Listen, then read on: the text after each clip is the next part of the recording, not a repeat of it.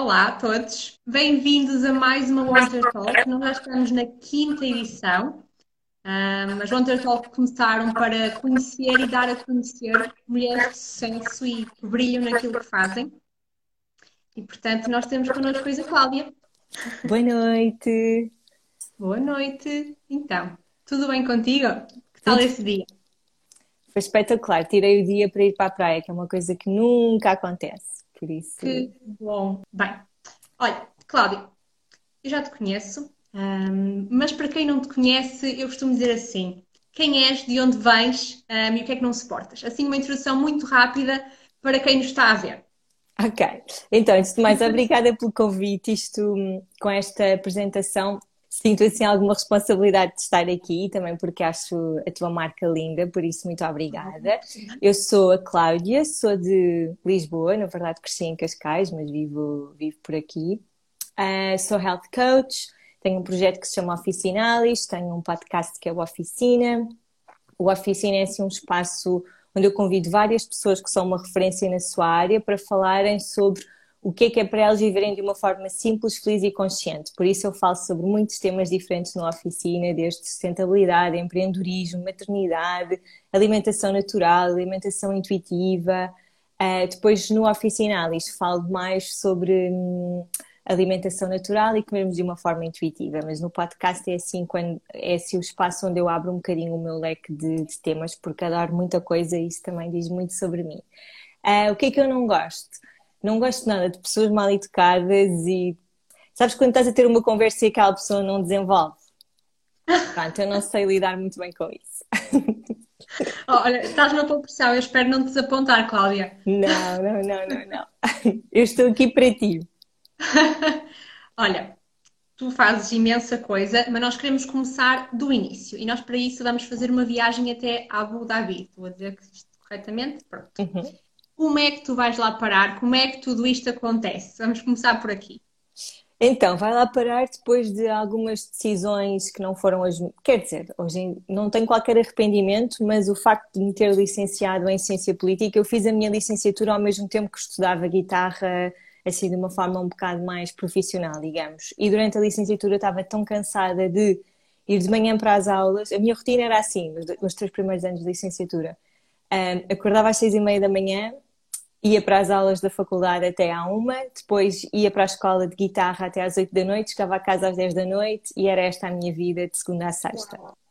Mas tu querias seguir música também? Sim, só que eu comecei muito tarde, eu comecei aos 16 anos, que é uma, que é uma altura bastante tarde para quem toca um instrumento clássico. Um, uhum. Não quer dizer que seja impossível, mas normalmente começa-se com 5, 6 anos e portanto eu sabia que ia ter de trabalhar muito para conseguir hum, depois ter um, uma carreira nessa área, que não fosse só via de ensino. A via de ensino normalmente é mais fácil. Pronto, então esses primeiros anos da faculdade andei assim um bocadinho. Uh, sabes quando não estás com o coração nem num lado nem no outro, porque estava a tentar atacar todas as frentes, então depois, um, a meio do terceiro ano decidi, da faculdade, decidi deixar a escola onde estava de guitarra e na altura pensei, ah, vou só tirar um mês de férias e depois inscrevo numa escola que não era tão séria, eu estava numa escola mesmo era uma escola privada, os meus pais estavam a fazer um investimento financeiro muito grande, tanto com a faculdade como com a academia, e portanto pensei, depois vou para uma daquelas escolas um, que não são tão exigentes e continuo a tocar guitarra de uma forma tipo um hobby. Isso não aconteceu. Mas pronto, uh, para dizer que fiz uma licenciatura que eu sabia que não tinha, quando escolhi, sabia que não tinha uma taxa de empregabilidade espetacular, mas foi mesmo por paixão. Eu, na altura, estava muito interessada em política, era super. Estava maluca com o bloco de esquerda, hoje em dia a minha posição já mudou um bocadinho, mas, mas pronto, estava muito interessada nisso. E depois, quando terminei a licenciatura, ainda fiz uma pós-graduação em práticas culturais para municípios, porque percebi um, que é onde as mudanças acontecem, não é? Nos municípios, é nas câmaras. E, e pronto, e depois não, andei, não encontrei trabalho na área, andei a saltar uh, de trabalho em trabalho o que me levou para os Emirados, porque encontrei depois, depois fui selecionada para um trabalho numa companhia aérea, portanto comecei a trabalhar como comissária de bordo e, e foi mesmo uma tentativa de juntar dinheiro e de ter um trabalho estável. Foi para isso que, que eu fui para lá. Mas então, isso foi para um trabalho estável, mas foi uma grande aventura para um trabalho estável, não é? Porque tu mudaste completamente de vida. Uhum, sim, mas isso por acaso para mim não é assim um grande problema, mudar de vida, experimentar coisas diferentes. Nós ainda por cima eu tinha a tive a facilidade, eh, fui a única pessoa que conheci desde que fui para lá, em que o meu namorado, na altura nós já vivíamos juntos, hoje em dia é o meu marido, também foi comigo, portanto nós embarcámos, ele depois encontrou um trabalho na área dele, mas nós sabíamos que, que era uma mudança para construirmos uma vida lá, Uhum. Por isso essa parte foi, foi muito mais fácil do que as minhas colegas, por exemplo, que, que tinham namorados aqui e que depois tiveram relações à distância. Pronto, eu não passei por isso. Uhum. Um, mas foi uma grande, uma grande aventura, tanta adaptação cultural à própria rotina do trabalho, é muito, muito cansativo. Um, foram assim uns meses até me ambientar. Mas o que, é, o que é que tu gostaste de lá de mais? O que é que tu trazes assim mesmo com carinho? Uh, de quanto tempo é que lá tiveste? Quatro anos. O que é que trazes com mais carinho desses quatro anos? Assim, alguma coisa que me possas partilhar connosco? De alguém que nunca, nunca teve nos Emirados. Ok, definitivamente o calor, o calor em excesso, que é o que está a acontecer nesta altura do ano, nem pensar, porque chega, sei lá, 50 graus, 55 graus e é mesmo impossível de se estar na rua e é super, super úmido. Por isso tu sais à rua e ficas, caminhas 10 metros e ficas completamente encharcada. Um, dessa parte não tenho saudades nenhumas, mas depois o resto do ano é espetacular. É mesmo espetacular. Então vives muito no exterior. Um, tenho saudades do nosso estilo de vida lá, que era um estilo de vida muito desafogado e muito uh, livre, porque como tínhamos alguns amigos, mas não era não, não, não é a correria que nós vivemos aqui em Lisboa, porque temos várias pessoas com quem queremos estar, não é? Temos muitos amigos, temos a família, então ali estamos um bocado um para o outro. E isso foi espetacular. Uh, depois também a, a, segurança, a estabilidade financeira, é um país super seguro. Acho que na altura não soube valorizar, ou na altura estava um bocado com aquele coração de imigrante de estás lá, mas estás sempre um bocadinho cá, e depois são os aniversários e tu não estás e ficas triste. Hoje em uhum. dia, com outra maturidade, já consigo reconhecer hum, coisas que tenho saudades e que na altura nem sequer fazia ideia que ia ter. Mas sítios para acampar espetaculares, nós passámos muito tempo ao ar livre, porque é um país onde para fazeres alguma coisa diferente tens de gastar algum dinheiro. E isso não era propriamente aquilo que nós procurávamos. Nós não queríamos fazer preencher os nossos dias com atividades onde tivéssemos de pagar dinheiro. Imagina, pagar muito dinheiro. Imagina se quiséssemos fazer paddling ou alugar uma canoa ou um, subir ao Burj Khalifa ou, sei lá, ir jantar assim uma experiência gastronómica, normalmente são, eram coisas muito caras. E claro que nós fizemos isso tudo e viajámos muito, mas o que gostávamos mesmo era de ir acampar ao fim de semana para o deserto.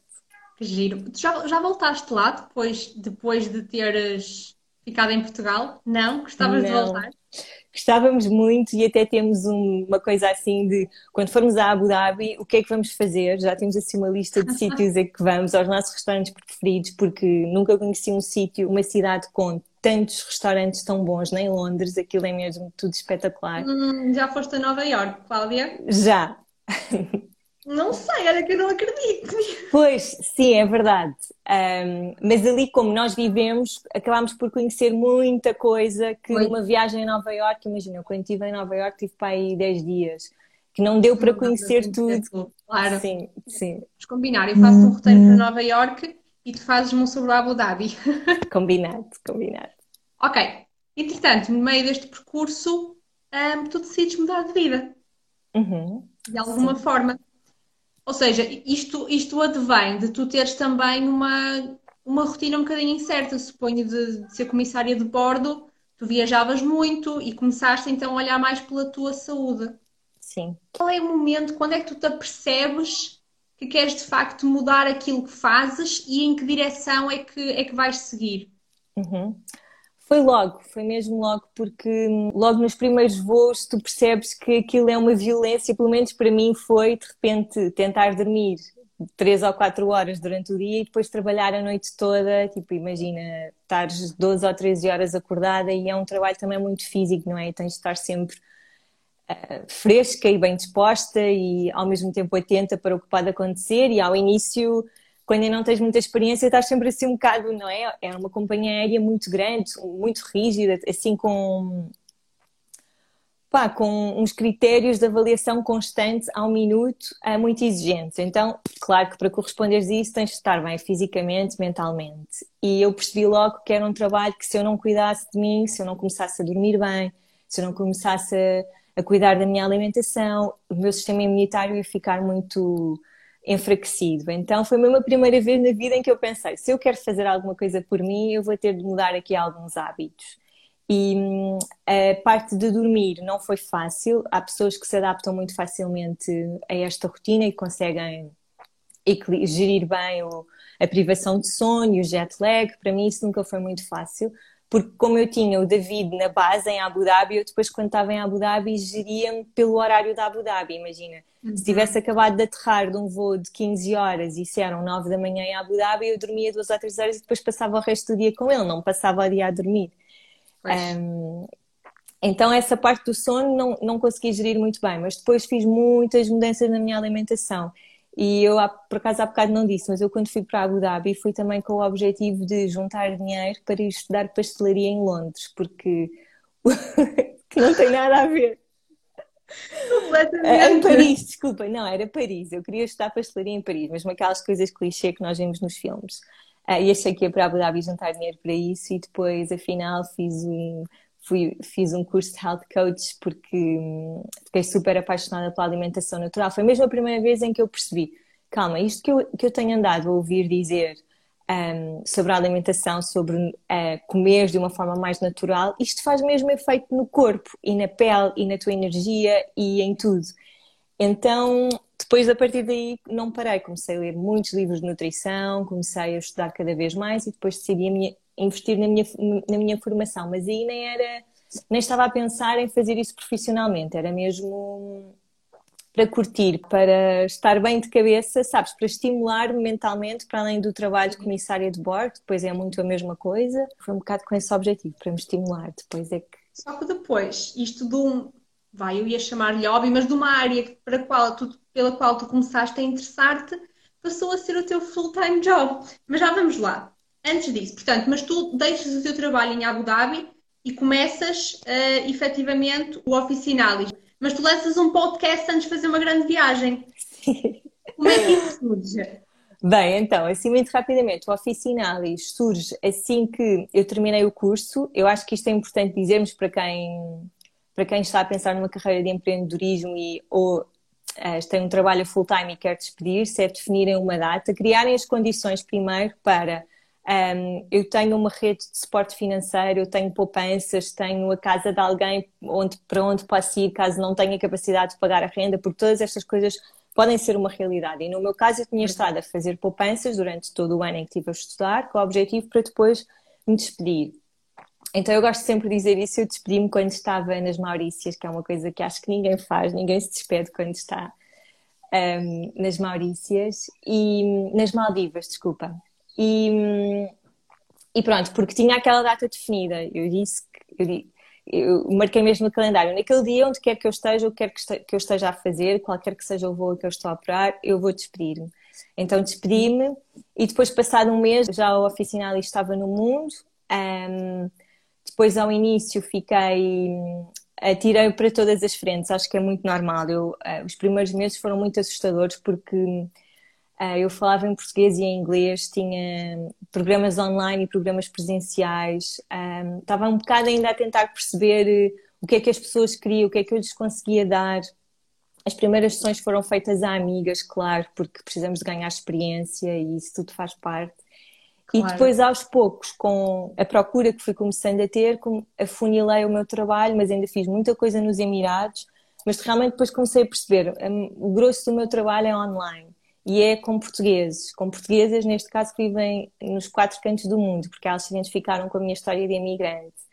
E depois aí comecei a especializar-me, digamos assim, e a deixar um bocadinho o trabalho presencial em Abu Dhabi. Depois, em relação à oficina, um, eu já andava, eu já eu tinha tido um podcast nos Emirados, que era o Al Portugalia. Era um, um podcast para portugueses que viviam nos Emirados Árabes Unidos e foi assim um dos projetos um bocado fail, eu não gosto muito de dizer isto, mas foi um, foi um projeto, foi um podcast que teve para aí seis episódios e depois eu fartei-me daquilo e pensei, não, eu não quero estar a falar sobre os Emirados. Estava numa fase em que estava muito uh, desanimada de estar lá, porque também uhum. acontece. E depois decidi que não queria continuar com o Al Portugalia e, e demorei um ano até ganhar coragem para ter o meu podcast profissional, não é? Porque uma coisa é estar a fazer um hobby e na altura o Al Portugalia até surgiu como eh, era um escape ao meu trabalho, porque eu aí já estava a trabalhar a tempo inteiro no oficinalis, em casa, todas essas coisas, então era tipo um hobby. Aí depois demorei um ano a ganhar coragem, nós estamos a falar de há três anos. Há três anos a maior parte das pessoas não ouviam podcasts em Portugal e o primeiro ah. ano eu tive só a desbravar caminho, muito menos podcasts independentes. E tenho imenso orgulho disso, mas o primeiro ano foi muito de ensinar as pessoas a ouvir podcasts, a conhecerem outros podcasts para além do meu. Um, e fiz, como tu estás a dizer, comecei o, o oficina quando um, decidimos fazer uma viagem de seis meses pela América do Sul. Portanto, nós decidimos que a nossa um, jornada nos Emirados já tinha chegado ao fim, que estávamos prontos para vir para Portugal. Um, quando tomámos essa decisão, foram uns meses antes de nos irmos efetivamente embora e pensámos, não, estes últimos meses que estamos aqui vamos poupar o máximo que conseguimos para depois curtirmos seis meses antes de voltarmos para Portugal. Cláudia, antes de contares todos os detalhes da viagem que eu quero muito saber, uma pergunta. De onde é que surge o nome Oficinalis? Ok, então Oficinalis Bem, o meu marido é arquiteto paisagista, portanto ele percebe muito uhum. sobre plantas e nomes científicos de plantas e hum, o que eu queria era passar uma mensagem de plantas que nós vemos no nosso dia a dia e que fazem parte das nossas dispensas servirem como uma medicina. Então, a Officinalis é o nome de uma subespécie de, hum, de uma espécie de uma planta, imagina, coisas, espécies oficinalis que nós podemos ter no nosso dia. O gengibre, um dos, um dos nomes científicos do gengibre, há vários tipos de gengibre, não é? Mas há um que é o Zinziber officinale, o rosmaninho, o alecrim. Há uma espécie que é Rosmarinus officinalis, e veio daí. Mas eu vou mudar o nome do meu projeto em breve, queria só dizer isto. Acho que também faz ah, parte do, do processo de crescimento. É verdade, é verdade. Ficamos super curiosos. Se quiseres um, deixar assim uma dica no ar.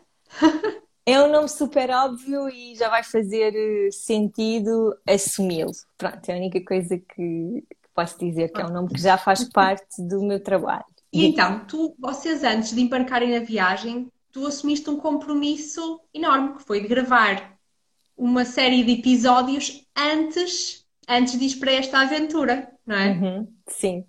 Então, um, eu decidi lançar o, o podcast, o, o David disse-me, ok, então queres lançar o podcast? Eu edito o podcast durante a nossa viagem, tiramos um dia por semana da viagem para lançar o podcast online. Para mim também foi um escape porreiro porque eu gosto muito do meu trabalho e pensei, isto é uma forma de eu estar a curtir a viagem, mas também ter um compromisso com a minha comunidade, eventualmente de crescer, de trazer um conteúdo bom para quando voltasse a Portugal as pessoas já, já conheciam minimamente quem eu era. Também foi com esse objetivo estratégico, mas foi um projeto que também, como quase tudo o que eu faço, foi assim um tiro no escuro, não é?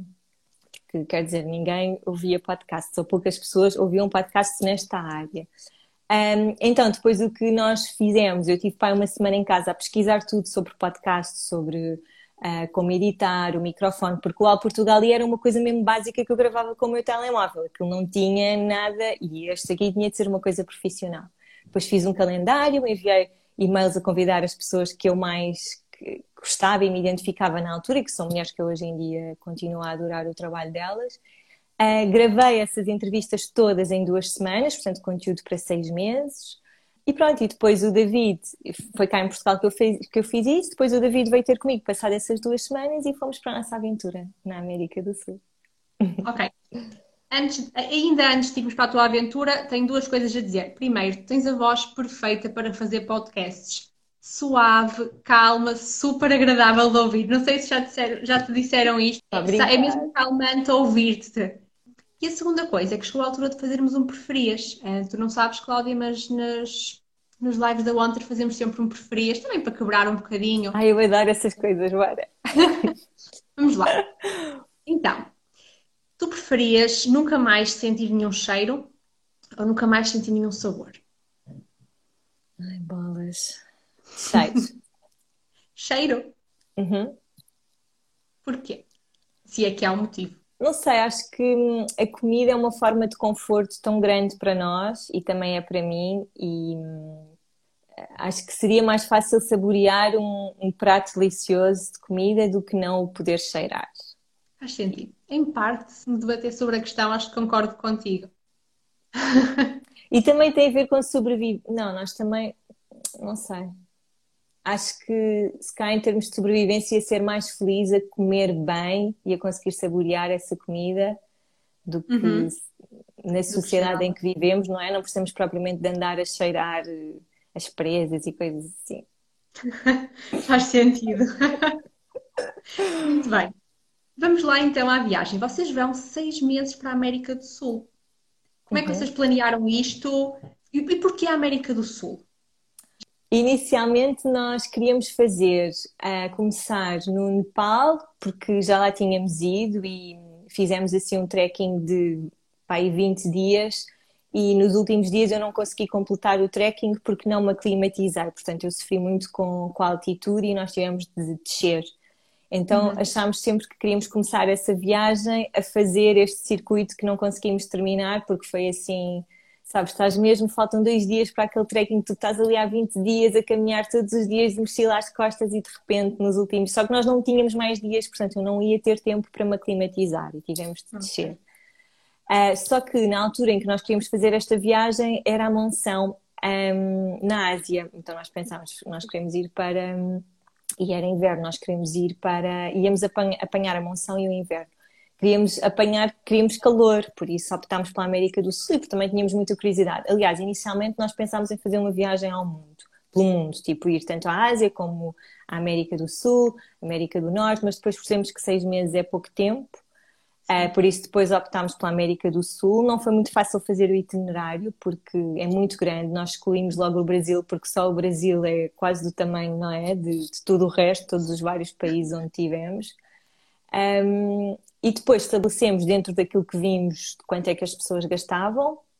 Uhum. Uh, estabelecemos um valor por dia que, que poderíamos gastar e fomos, fomos sempre, nós mudávamos de sítio mais ou menos a cada 3, 4 dias, se gostássemos muito. Nós começámos na Costa Rica e viemos por aí abaixo até à Patagónia.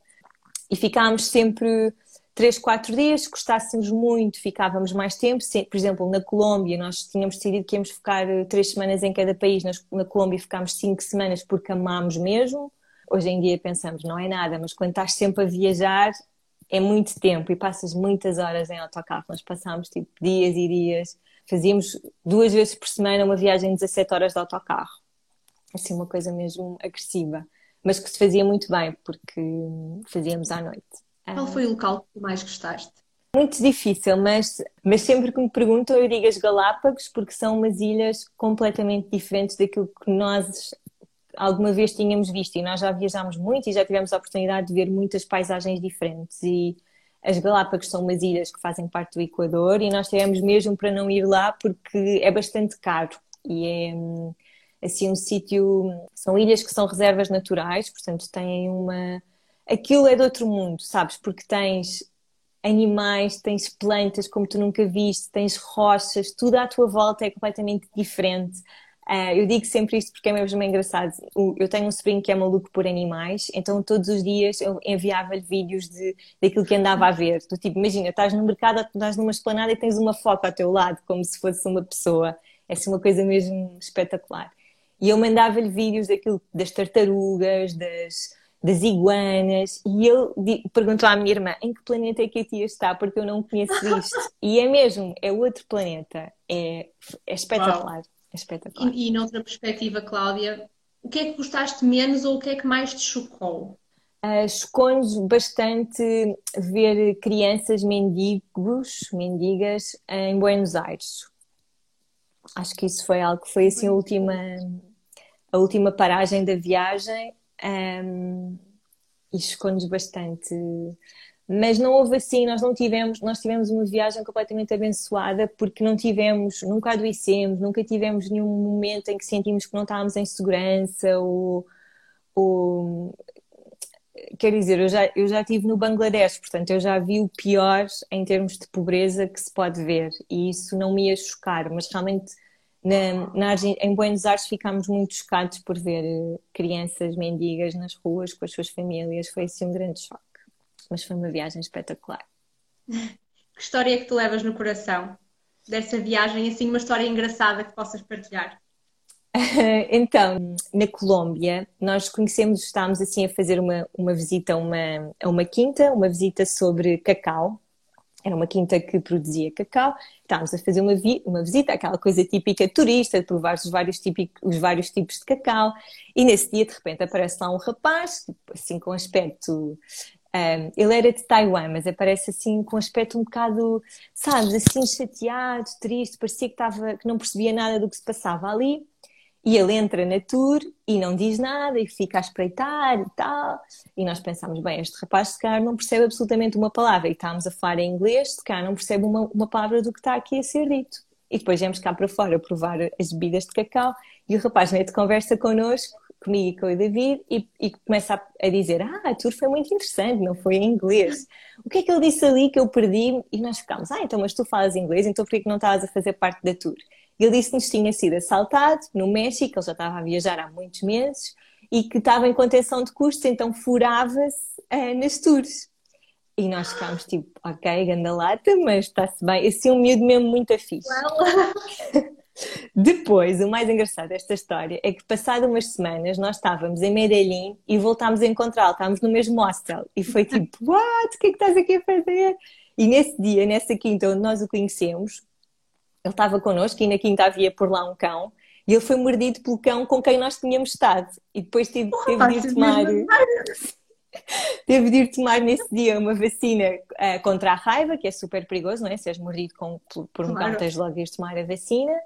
Um, depois, umas semanas mais à frente, nós voltámos a vê-lo, também foi na Colômbia, e voltámos a vê-lo e ele tinha voltado a, a, ser, a ter sido assaltado em Medellín Uh, já estava com os óculos partidos, cada vez com um ar mais desgraçado. Portanto, cada vez que nós o vimos, nós encontrámos-lo quatro vezes, depois a última fomos jantar com ele fora, e ele estava cada vez pior. E nós dissemos: Mas tu não podes ter o dinheiro. Ele andava assim com quantias tipo 500, 600 euros no bolso. E nós dizíamos: Tu não podes ter dinheiro contigo, tu tens de ter um cartão e vais levantando pequenas quantias. Depois não tinha seguro de saúde, pá, aquilo, nós cada vez mais frescos e felizes e eu cada vez mais, ele já estava naquela, eu não tenho mais dinheiro, já me, já me assaltaram, mas não quero voltar para casa, então eu estava mesmo triste, um, porque eu tinha tirado um ano para viajar e tinha demorado muito tempo a juntar aquele dinheiro, pronto, então foi assim, acho que a história mais engraçada, porque acaba por ser caricata, mas coitado. Coitado, mas ele era de onde? Não sei se disseste. Ele era de Taiwan é uma coisa muito cultural na Ásia. Estou aqui a generalizar, mas normalmente quando viajam, viajam sempre com dinheiro à séria, com cash. Um, com que eu percebo, não, é super pois. prático, mas não é muito seguro. Portanto, depois desta viagem de sonho, vocês regressam a Portugal.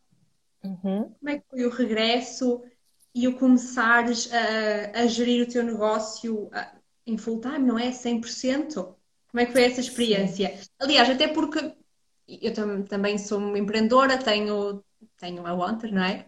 Um, mas eu acho que cada experiência de começar, embora tenha as suas semelhanças, é única para cada pessoa. Portanto, se calhar as nossas dificuldades podem até tocar-se em algumas coisas, mas não deixam de ser diferentes. Portanto, como é que foi o teu percurso?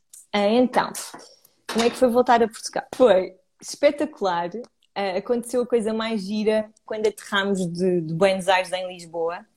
Um, a comissária da TAP vem no final do voo dizer-nos bem-vindos a Portugal, nós, eu sou uma super fã do Oficina e nós temos muitos amigos na TAP, porque os nossos amigos que estavam em Abu Dhabi estão quase todos agora cá em Portugal a trabalhar na TAP. E nós pensámos, e os nossos amigos fizeram-nos grande surpresa, disseram à comissária de bordo que nós estávamos a voltar. E afinal depois falámos com eles e não, aquela pessoa conhecia genuinamente o Oficina e, e sabia que nós, tinha acompanhado, ela disse-nos que tinha acompanhado a nossa viagem e que estava super contente por nós estarmos em Portugal. E eu pensei, uau, eu nem acredito, ainda nem aterrei em Portugal e de repente já tenho aqui este sinal de que as coisas vão correr bem. Foi espetacular, Sim. foi assim mesmo super, foi uma mensagem muito bonita. Depois, um, nós voltámos para Portugal e eu já tinha na minha cabeça todo um, o, o Holística, o programa que, entretanto, uh, já uhum, tem dois anos e que tem sido assim uh, a grande o grande foco do meu trabalho, já tinha todo na minha cabeça, já sabia exatamente o que queria fazer, agora precisava só de tempo para implementar. Um, uhum. Então, na altura, pedi ao meu marido para me ajudar com toda a parte técnica, ele é super geek, portanto, o que nós combinámos foi: agora vais deixar aí o teu trabalho em stand-by uns mesinhos para me ajudar a montar isto e depois, quando o, o Holística for para o ar, tu vais à tua vida e eu vou à minha. Entretanto, nós montámos, trabalhámos muito, muito, muito, foram para aí dois ou três meses super intensivos, mas de trabalhar, sabes, acordas, sais da cama, vais sentar à secretária, deitas-te às 10 da noite, uh, completamente obcecados a viver isto a 100%. Um, ao mesmo tempo estávamos a montar uma casa, portanto estávamos a começar uma vida do zero. E depois lançámos o Holística, o Holística veio para o mundo, foi logo assim um mega sucesso, escutámos logo as vagas da primeira edição, que era uma coisa que eu não estava à espera, eu achei que achei que nós íamos recuperar o investimento porque isto foi, foi preciso assim uma grande equipa, foi um grande investimento financeiro e eu achei mesmo que só íamos recuperar, sei lá, passado algum tempo, mas não, conseguimos recuperar logo e de repente as coisas foram crescendo, crescendo e, e nós falávamos sempre assim, olha, então até à próxima edição ficas aqui a trabalhar comigo, depois vais à tua vida.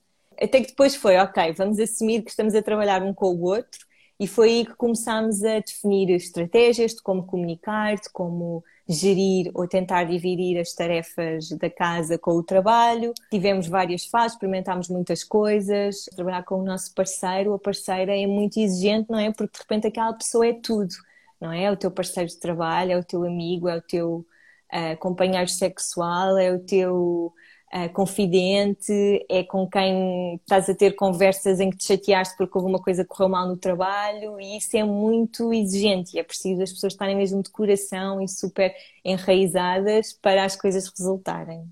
Tem uma coisa espetacular. Posso falar só assim muito rapidamente da, da, minha experiência. Nós adoramos a vida que temos. Dizemos mesmo que temos uma vida santa no sentido em que nós gerimos as nossas vidas. Por exemplo, como eu estava a dizer, nós hoje dissemos, acabou, vamos tirar um dia de folga a meio da semana. Por outro lado, é espetacular em termos de vida, mas por outro lado é muito difícil separar a casa do trabalho. Vocês estão sempre juntos. Estamos sempre juntos. Mas para. Hum, nós estamos sempre juntos e com o nascimento do nosso bebê, que tem um ano, nós começámos a sentir que estava a ficar muito intenso toda esta. Olha, hum, era mesmo isso que eu ia perguntar. Como é que de repente isto vocês geriram isso com o aparecimento de um baby. Sim. E o nosso baby foi muito desejado e foi algo que nós, na altura, quando decidimos ter um bebê, já estávamos a pensar: olha, se virmos que isto é difícil de gerir, porque por um lado também temos de falar na questão financeira, em que é um grande peso, e neste caso o peso é meu, no sentido em que nós fazemos tudo juntos, mas um, quem é um bocado o cérebro da coisa, quem desenvolve as ideias, quem tem os sonhos e depois o David materializa, sou eu. E como eu tive uma gravidez um bocado desafiante, porque estava sempre enjoada e não queria trabalhar, de repente o motor deste negócio uh, foi, ficou parado e o David ficou um bocado, ah, então e agora? O que é que eu faço? E com o nascimento do bebê também foi a mesma coisa, portanto, claro que quando o bebê é muito pequenino foi espetacular estarmos aqui os dois um, focados no, no, bebê, sim.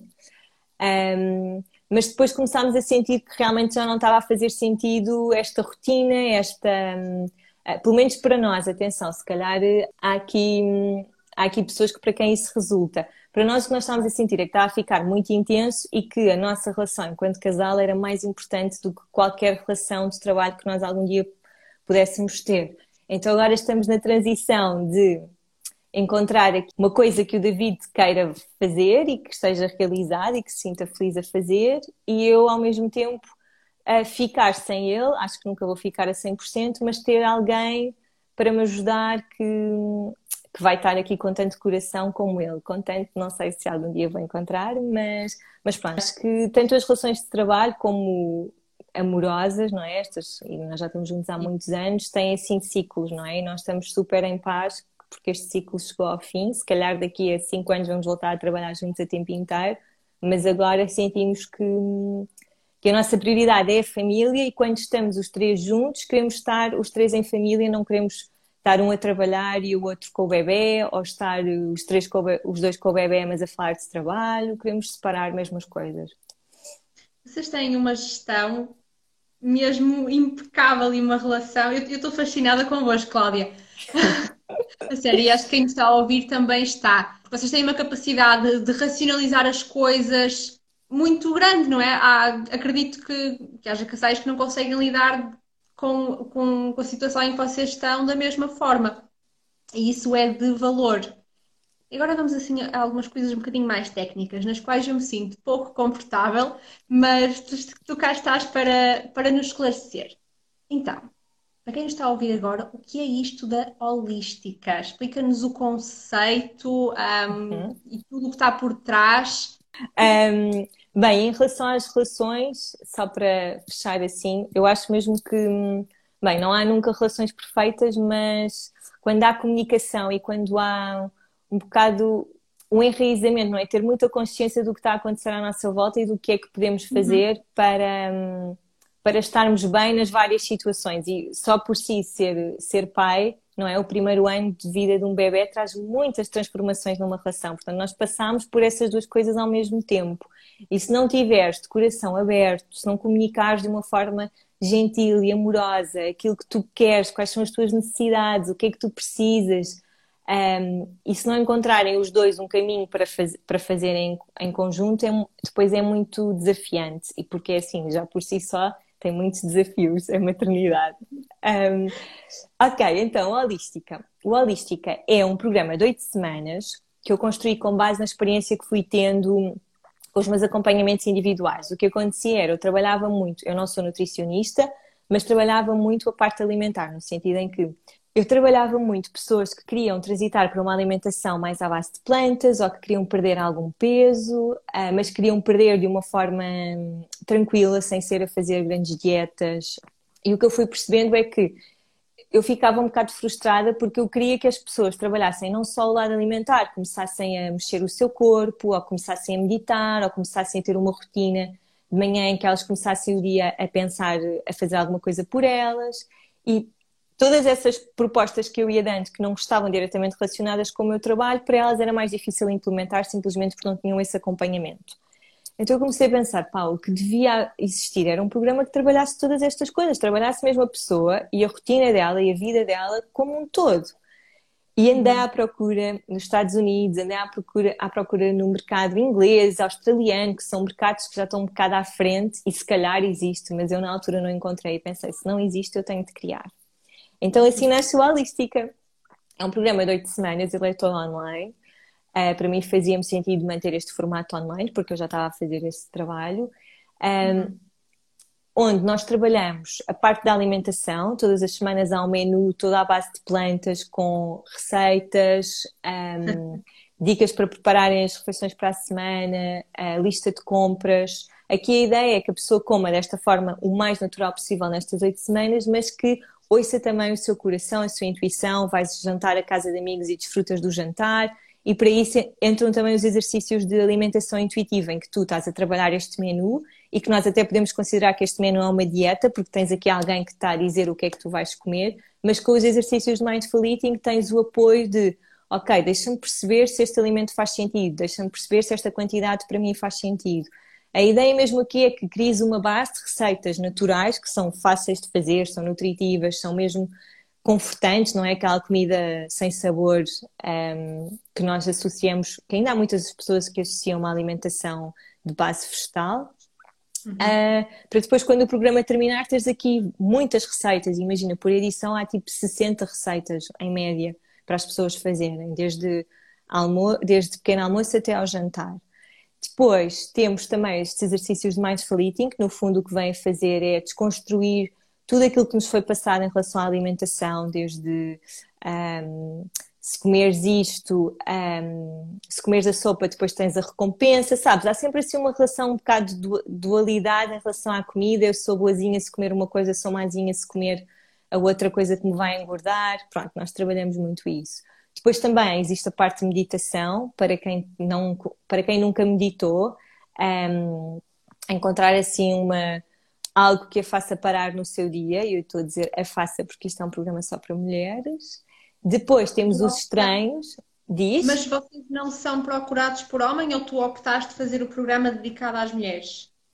Não, nós, por acaso já houve alguns homens que queriam fazer o holística, mas não, o que, nós, uh, o que já tem acontecido é os participantes envolvem a família e aí também os maridos, uh, os companheiros acabam por experimentar o menu, fazer os treinos, é muito giro. O que eu mais gosto é de ver as transformações, as pequenas transformações que há na família e quase sempre não é de uma forma imposta, é do tipo a mãe está a comer esta salada e os miúdos e o marido querem experimentar. Depois o treino do holístico é um treino, é mesmo uma aula, agora ainda se mais aulas, não é? Com os PTs online, está super eh, na moda, as pessoas já estão a ficar muito habituadas a treinar online. Um, e aqui a ideia é fazerem exercício físico pelo menos três vezes por semana, se não for o treino do holístico, é outra prática que lhes faça mais sentido. Muitas vezes os participantes já fazem yoga ou já, ou já correm. Um, depois, cada, cada semana, são oito semanas, tem um tema, portanto, nós trabalhamos para além destas, destes quatro um, destas quatro áreas em que eu falei, nós trabalhamos estes temas, que no fundo é um convite para nós refletirmos enquanto estamos neste processo. Imagina, uma semana em que o tema é amor próprio, a outra em que é as relações, outra semana é o tema do trabalho, a, outra, a última semana é o impacto, é o nosso impacto no planeta, não é? Como é que nós podemos fazer escolhas mais conscientes e sustentáveis, para não ser só eu estou a fazer o trabalho todo para mim, não é? Estou a ganhar esta consciência, estou a, a abrir um bocado a, a, minha mente, mas então e o mundo lá fora? Entretanto, posso dizer que o Holística acontece entre 3 a 4 vezes por ano. A próxima edição vai ser em outubro, já agora, se, se alguém ficou interessado em saber mais. Sim, como não é, só queria dizer que não é uma coisa que está sempre a acontecer. É um, okay. Tem uma data sempre para começar e uma data para terminar. Nós fechamos, temos um, vagas limitadas porque nós queremos para além de mim e do resto da equipa estar a 100% para as participantes, queremos também que todas comecem e terminem na mesma altura para estarem motivadas, porque senão é só mais um curso que tu fazes online e um, tens um imprevisto qualquer e deixas de fazer e perdes a motivação.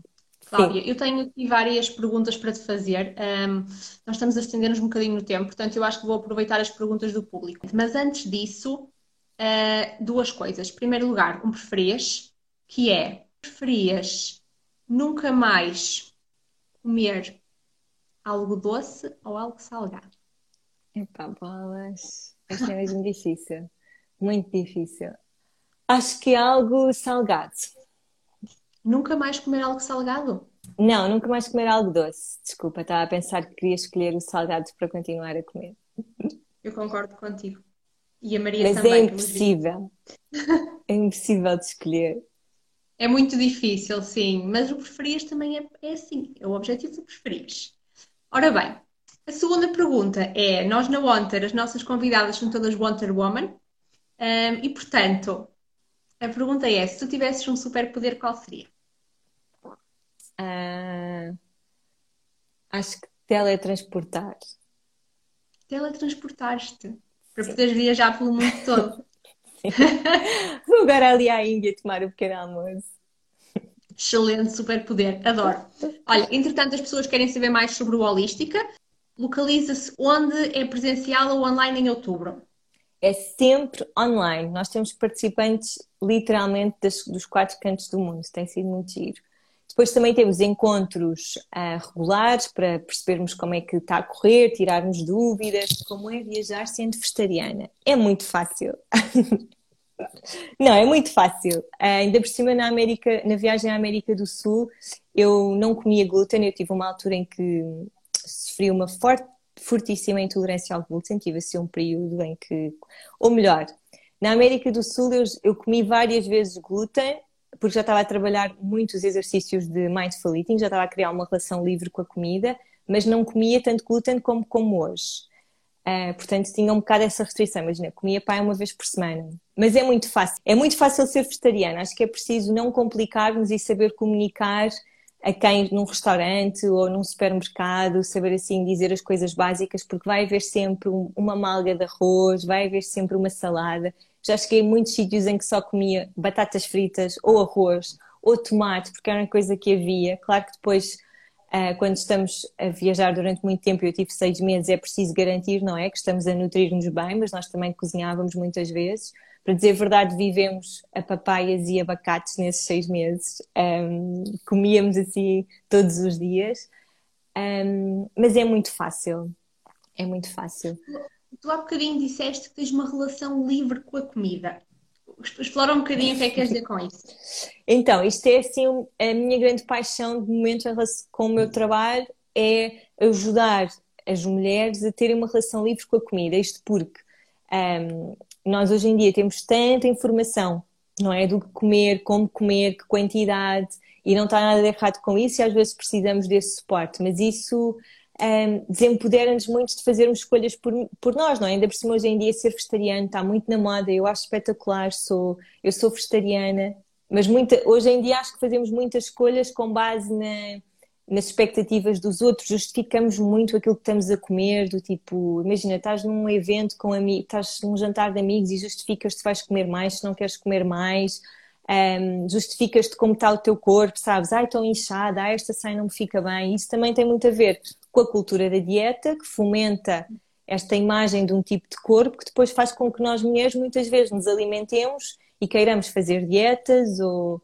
simplesmente para corresponder àquele padrão. Então, o que eu, o grande foco do meu trabalho é o vamos quebrar com isso, vais mexer o teu corpo um, mas pela tua saúde e de uma forma que é intuitiva para ti, portanto não vais fazer um movimento forçado, nem vais alimentar-te de uma forma forçada, vais conhecer-te. Muitas vezes um, eu encontro mulheres que nem sabem bem o que é que gostam, sabes? E tá, eu também já passei por aí, quando tive, quando descobri a alimentação natural, depois entrei tão de cabeça para aquele mundo que se eu comesse um uhum um bolo, ou se eu fosse jantar à casa de amigos, eu ia sentir-me super culpada por causa disso, por, por estar a comer outras coisas que não faziam parte da minha alimentação. Qual é o tema deste ano e preço? Creio que isto é para, para, para a holística. Então, o, o valor é 295 euros. Estamos a falar de todo o conteúdo, todo depois têm acesso à plataforma, a todos os conteúdos, portanto podem descarregar tudo e tudo o que não conseguirem trabalhar durante o programa uh, podem depois ficar com, com, com os ficheiros. Uh, e o tema é sempre o mesmo, o programa um, ehm, é sempre a mesma base, depois é, tem sempre, é giro porque dependendo da edição, há edições em que estão mais focadas na alimentação, em regras já os participantes, há outras em que querem criar uma nova rotina, vai dependendo um bocadinho também do grupo, mas a base é sempre a mesma. Ora bem, eu tenho aqui mais uma questão que diz assim: qual a importância da constante construção de novos objetivos, planos de vida? Não sei, eu acho que isto depende muito do plano de vida da própria pessoa, da fase da vida em que ela está. Eu recentemente tive assim uma experiência hum, através da respiração em que hum, isto agora vai soar muito uou, vai, vai soar assim um bocado malucão, mas saí um, saí um bocadinho do meu corpo e da, da experiência térrea. E o que eu visualizei nesta experiência foi eu, eu a correr, sempre a correr, na, naquele, neste processo de quase de meditação em que estava, de meditação profunda. Estive sempre a correr e vim-me a correr o tempo todo até que caí para o lado e morri. E isto é uma coisa super. Eu vi-me a morrer nesta experiência. E o que eu percebi foi: a vida não pode ser só isto, não pode ser cada um de nós ir só andar atrás, a correr atrás de coisas. Isto para mim é muito difícil porque eu naturalmente adoro fazer coisas e sou super empreendedora e adoro o meu trabalho, então o ímpeto logo para mim é querer fazer coisas, querer construir, querer eh, ter obra, é algo que me eleva muito, é algo que me energiza. Mas a vida não é só isto, não é? Eu não quero, eu ter-me visto a morrer nesta experiência foi mesmo a mensagem de eu não quero chegar ao final da minha vida e pensar que não desfrutei tanto ou que poderia ter vivido mais lentamente. Por isso eu acho que essa pergunta é, é super importante, mas cada uma tem de responder e acho que também há fases na vida para tudo, acima de tudo. Um, se me perguntasse há três anos, quando voltei para Portugal, eu estava a viver para o meu trabalho. Nesta fase, amo o meu trabalho, mas tenho um bebê de um ano e ele é a minha prioridade. Portanto, acho que isso dos objetivos depende muito daquilo que nós queremos, acima de tudo. E, e, e estarmos disponíveis a, a que esses objetivos podem mudar e que têm de ser coisas pensadas com o coração e não com. Era aquilo que eu estava a dizer, não com a mente que só quer correr, só quer fazer, só quer construir obra, em vez de simplesmente parar para viver e não ter tantos objetivos materiais e financeiros e todas essas coisas. Ou seja, usufruir também de cada de cada coisa boa da vida, não é? Não só do, do nosso trabalho. Sim. Ora bem, tenho mais uma questão um, que é, olha, esta é super interessante um, porque eu estou agora a beber água, embora sejam sempre a dizer que estou a beber álcool, isso não é verdade. Um, mas eu também, por hábito, não bebo muita água durante o dia. E uma questão é um, a sugestão de um trigger, um trigger para mudar o mau hábito de beber pouca água.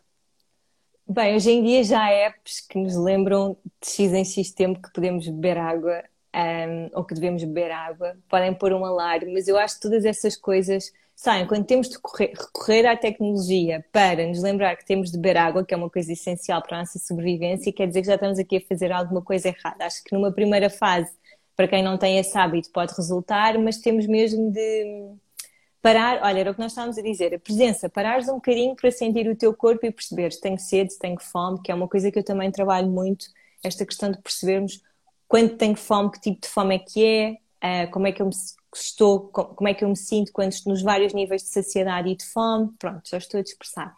Mas águas aromatizadas é um clássico, beber chá, ainda que também sei lá, não seja bom estar sempre a beber o mesmo chá, a beber muita quantidade, imagina só viveres a chá.